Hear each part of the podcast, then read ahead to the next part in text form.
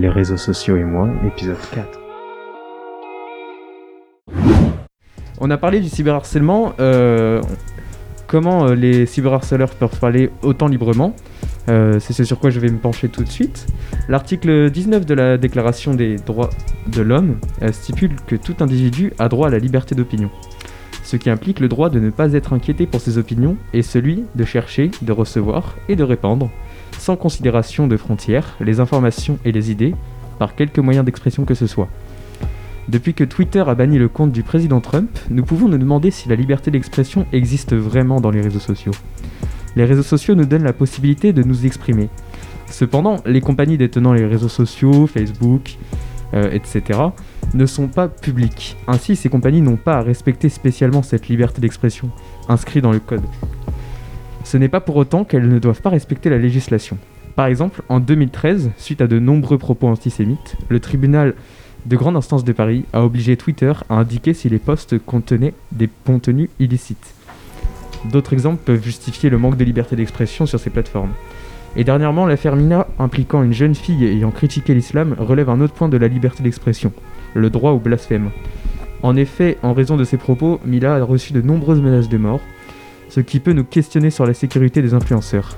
La liberté d'expression dans les réseaux sociaux a donc bien des limites, mais cette limite est importante car elle permet de garantir la sécurité des, des utilisateurs, quitte à appliquer une politique plus stricte sur la censure des contenus.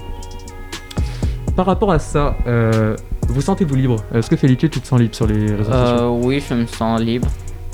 Est-ce que tu, tu penses que, euh, par rapport justement au cyberharcèlement, tu penses que euh, les contenus euh, dir- directement euh, devraient être filtrés?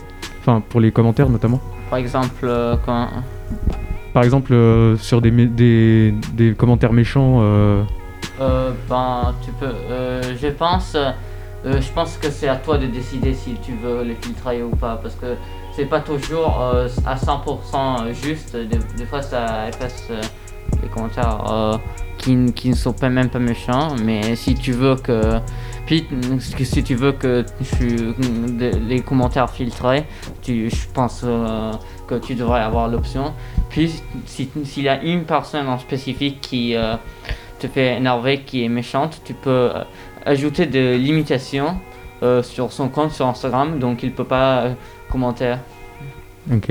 Est-ce que Jenaba, même si t'es pas sur les réseaux sociaux, tu penses que euh, on a suffisamment de liberté ou pas ou trop ou...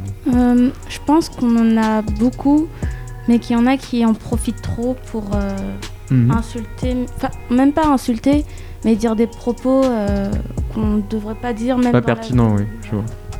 Euh, Qu'est-ce que t'en penses, toi, Jennifer bah, moi, je pense qu'on a beaucoup de liberté, mais il faudrait faire attention à ce qu'on dit, mais il faudrait attendre à ses conséquences aussi. Puisque, par exemple, la Fermila, euh, peut-être elle l'a dit sur le coup, mais elle n'a pas vraiment réfléchi ce qui allait arriver derrière les, euh, les mauvais commentaires.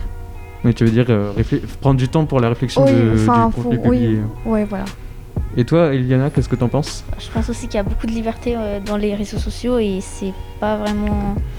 Enfin, il y a des gens, oui, qui en, font- qui en profitent beaucoup pour, euh, pour harceler les personnes, et, etc.